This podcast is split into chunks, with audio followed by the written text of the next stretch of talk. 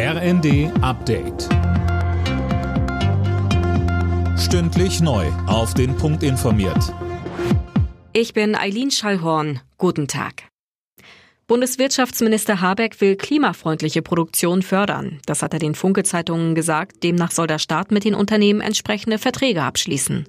Mehr von Dirk Justes. Diese Verträge sollen eine Laufzeit von 15 Jahren haben. Die Unternehmen sollen so mehr Geld bekommen, damit sie die Mehr- und Betriebskosten ausgleichen können, die durch die Umstellung auf eine saubere Produktion entstehen, etwa auf grünen Wasserstoff.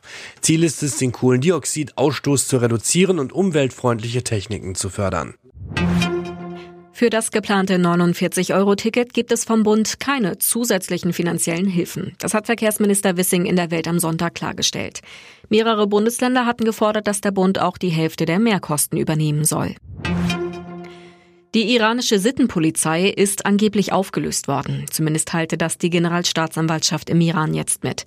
Die Sittenwächter waren ja der Auslöser der derzeitigen Protestwelle im Iran. Mehr von Dirk Justes. Die Kurdin Massa Amini war im September von der Sittenpolizei festgenommen worden und in deren Gewahrsam gestorben. Das hatte landesweit zu massiven Protesten gegen die strengen Vorschriften des islamischen Systems im Iran geführt. Die Regierung in Teheran ging teilweise äußerst brutal dagegen vor.